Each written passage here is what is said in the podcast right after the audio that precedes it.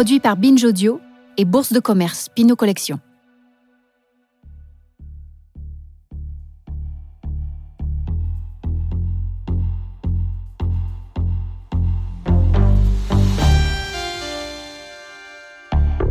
Ça a commencé comme ça, l'île Zano.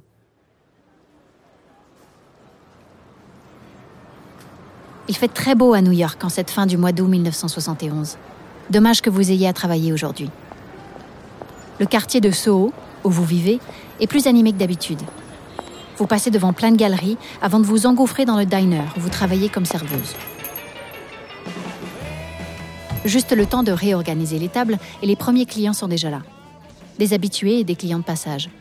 Parmi eux, une femme d'une quarantaine d'années, au regard perçant.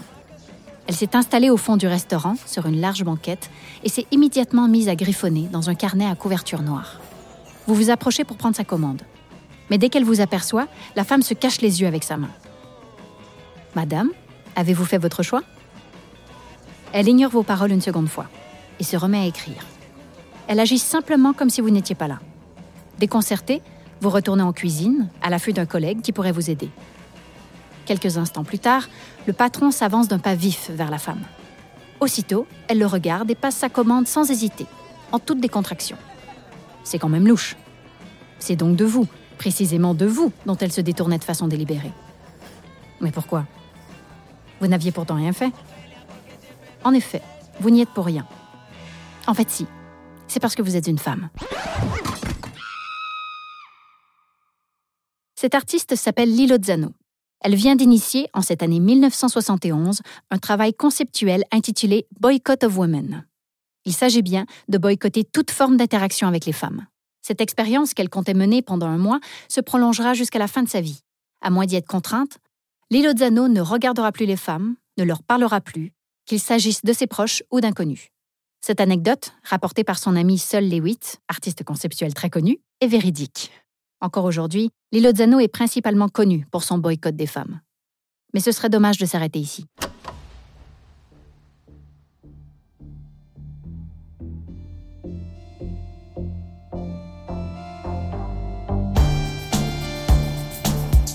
Il s'agissait d'un acte de rejet, d'une intention radicale au terme d'une carrière artistique aussi courte qu'intense. Dix ans, dix années new-yorkaises, durant lesquelles Lilo Zano construit une œuvre puissante et dérangeante s'est inscrite dans les mouvements les plus innovants des années 60.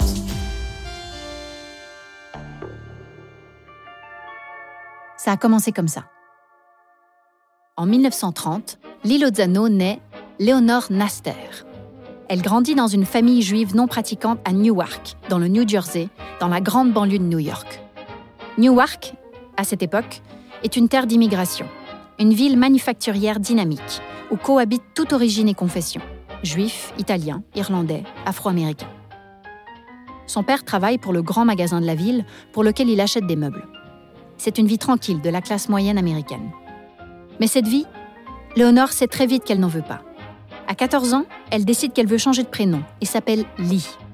Par le choix d'un prénom mixte, elle veut contrer le destin traditionnel des femmes de la classe moyenne.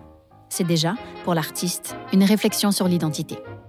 En 1948, Lee part étudier la science et la philosophie à l'Université de Chicago.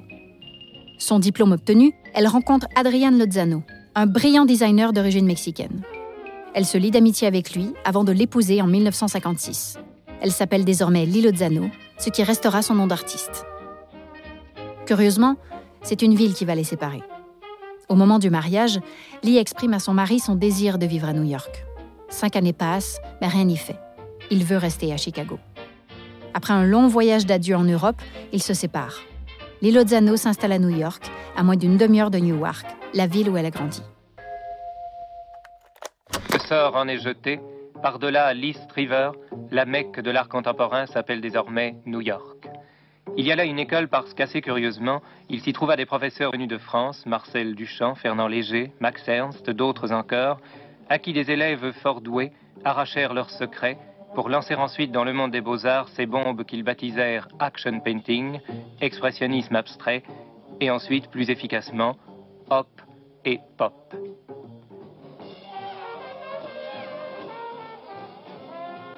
Mais il n'y a pas à New York qu'un style, qu'une manière de voir. Il y a une profusion d'idées.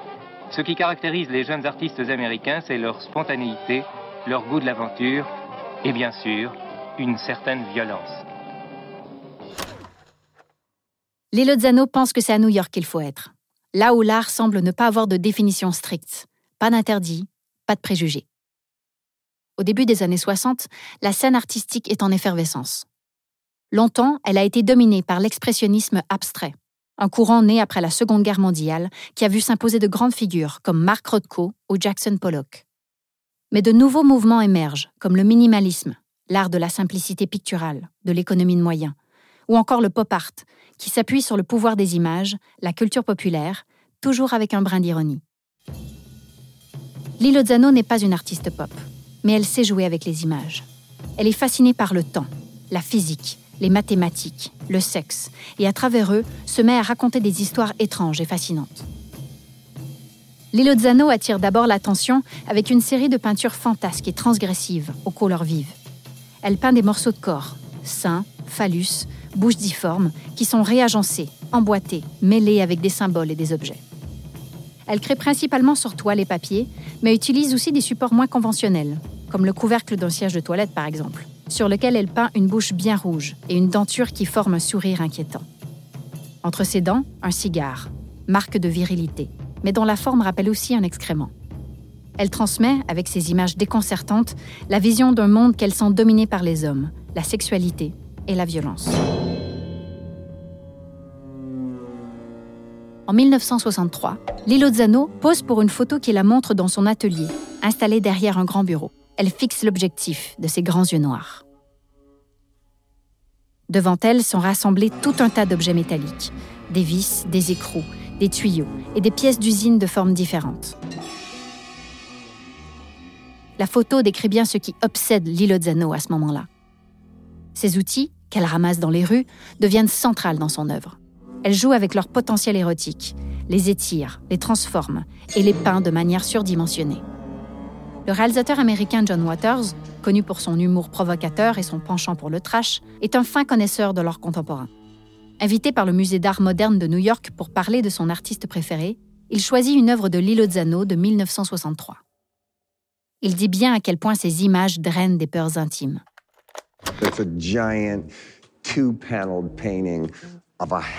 C'est une peinture géante sur deux panneaux d'un marteau.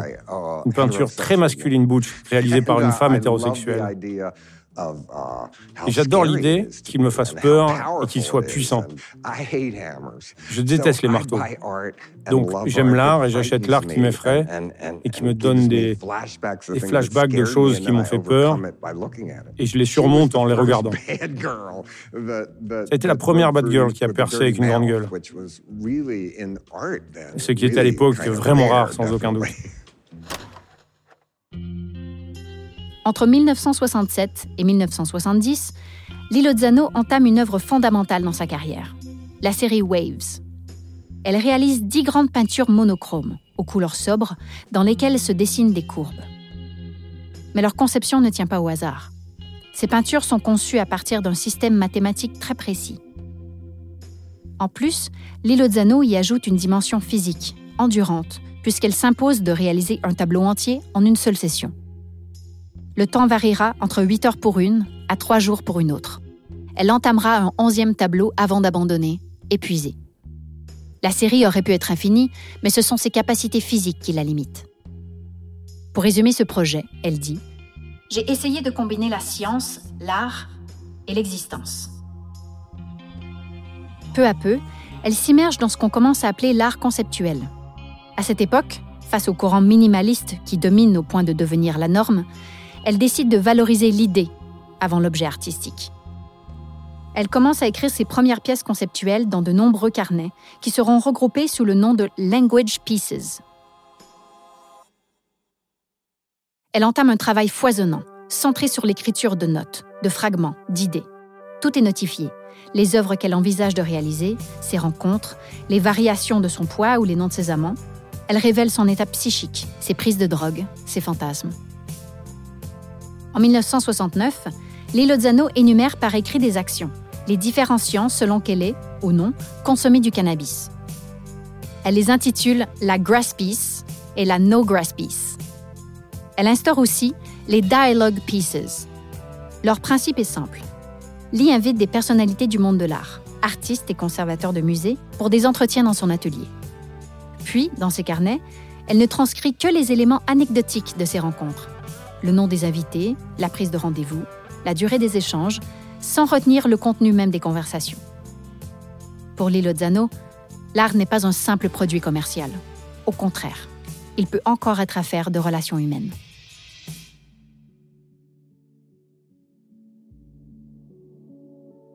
Elle établit également des listes.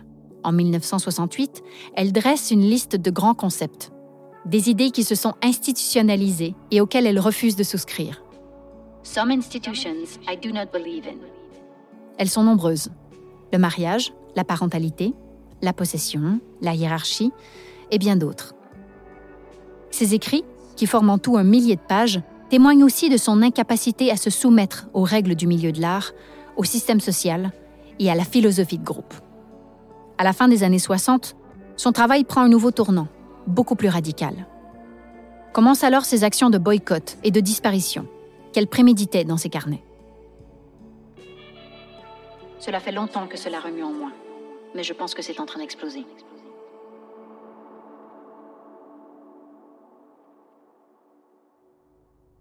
En 1969, Lilozano se met en grève.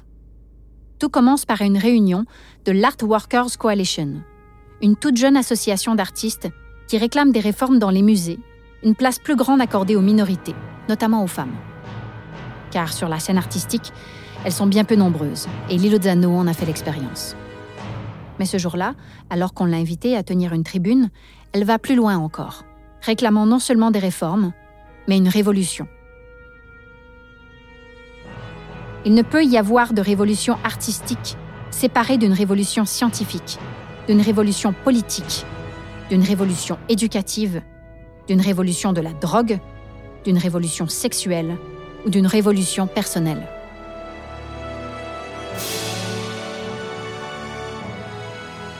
Ces mots, sans concession, seront suivis d'une grève, de sa mise en retrait volontaire pour quelque temps du monde de l'art. Elle transforme cette décision en œuvre qu'elle intitule General Strike Peace. Elle note alors dans son carnet qu'elle renonce à produire des œuvres et liste tous les événements où elle refuse de se rendre. À ce stade de l'histoire, il est temps de revenir à la question de départ. Comment cette artiste a-t-elle décidé d'ignorer une partie du genre humain et la partie la plus dominée socialement et artistiquement? Il faut se rappeler ce qui se passe alors aux États-Unis. Les mouvements pour les droits civiques prennent de l'ampleur partout dans le pays.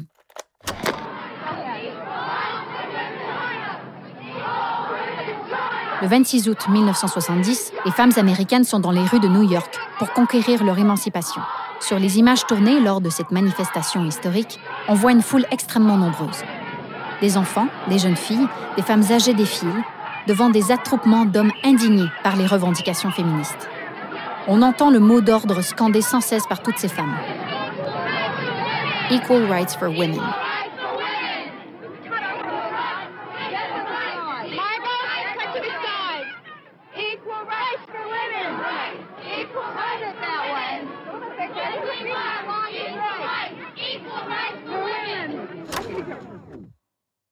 Le monde réclame du changement.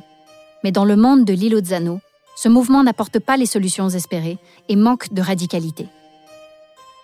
En témoigne une nouvelle réunion de l'Art Workers Coalition, à laquelle elle participe avec des activistes féministes pour une représentation plus forte des femmes dans les musées. Malgré cet objectif commun, le dialogue semble difficile. Lilo Zano note alors rageusement que les participantes n'ont été ni sororales, ni ouvertes, ni à l'écoute. En réponse à son indignation, elle entame un boycott des femmes. Si les femmes n'ont aucun pouvoir dans le monde de l'art, elle ne s'adressera qu'aux hommes. Ce projet doit durer un mois. Elle note donc, en août 1971, le début de ce boycott. Première semaine d'août 71. Décide de boycotter les femmes.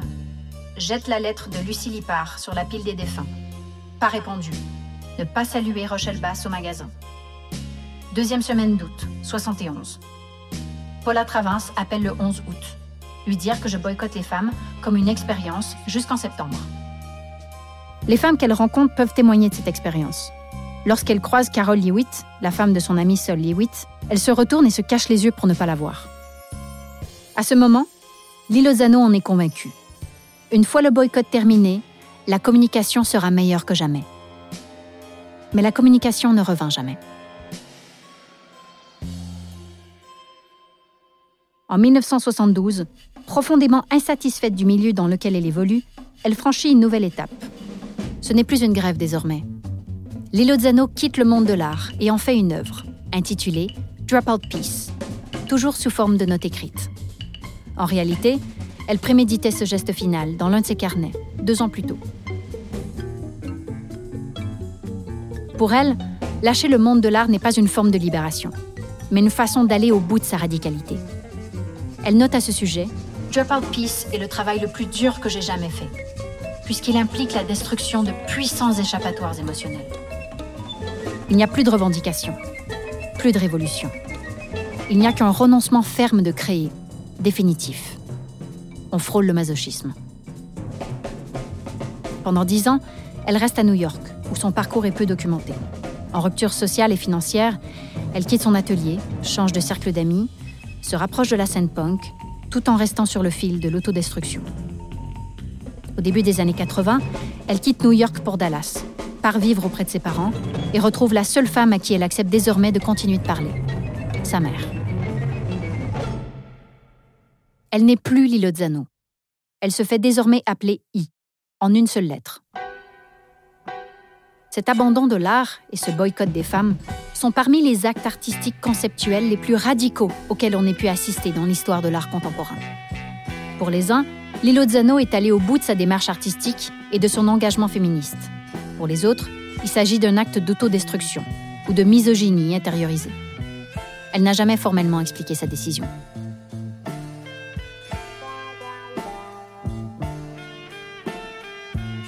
En 1999, I meurt d'un cancer du col de l'utérus à Dallas. Elle demande une épitaphe complètement vierge, anonyme. Pour une artiste qui a toujours été à la recherche de l'extrême, je pense qu'on ne peut pas faire plus radical.